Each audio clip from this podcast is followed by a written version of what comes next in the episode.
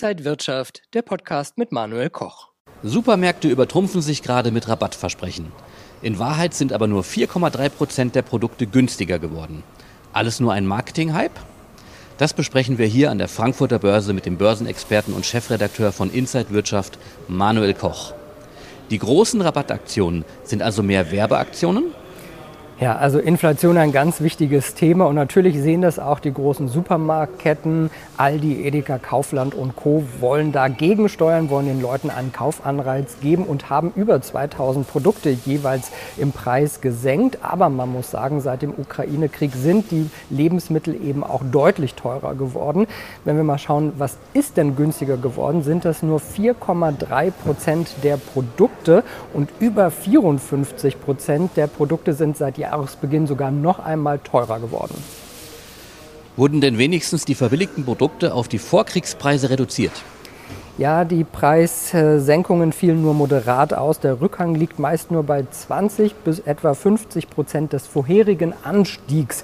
Fakt ist, seit Corona und dann noch einmal seit dem Ukraine-Krieg müssen Verbraucher deutlich tiefer in die Tasche greifen. Aber natürlich sind Rohstoffe, Energie, Logistik für die Produzenten auch deutlich teurer geworden. Und diese Mehrkosten wälzen sie eben auf die Händler und die wiederum auch auf die Verbraucher ab. Jetzt gab es gerade neue Zahlen zur Inflation. Die lag in Deutschland im Oktober bei 3,8 Prozent. Gibt es dadurch jetzt auch positive Signale? Ja, sollte man denken, das stimmt. Die Inflationsrate ist sogar stärker als erwartet in Deutschland gesunken, eben auf diese 3,8 Prozent insgesamt.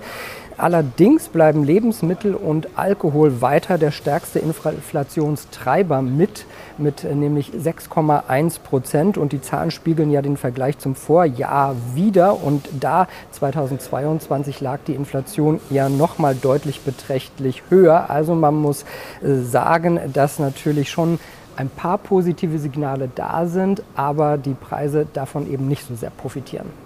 Also eher keine Schnäppchen mehr in den Supermärkten. Ja, natürlich äh, gibt es diese über 2000 Produkte, mit denen die Lebensmittelhändler äh, werben, aber die Discounter wie Aldi und Lidl sind da übrigens auch äh, sehr viel strikter in der Preissenkung. Also gut 84 Prozent ihrer Produkte, ihres Sortiments sind günstiger geworden. Liegt auch daran, dass sie generell weniger Produkte haben als die ganz großen Ketten wie Rewe und Edeka.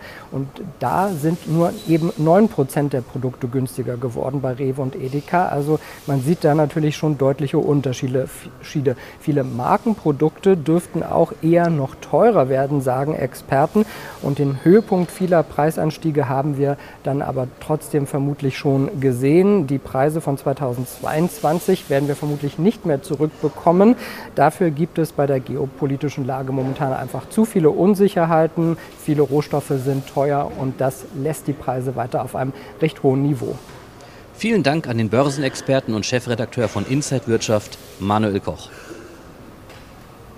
Und wenn euch diese Sendung gefallen hat, dann abonniert gerne den Podcast von Inside Wirtschaft und gebt uns ein Like.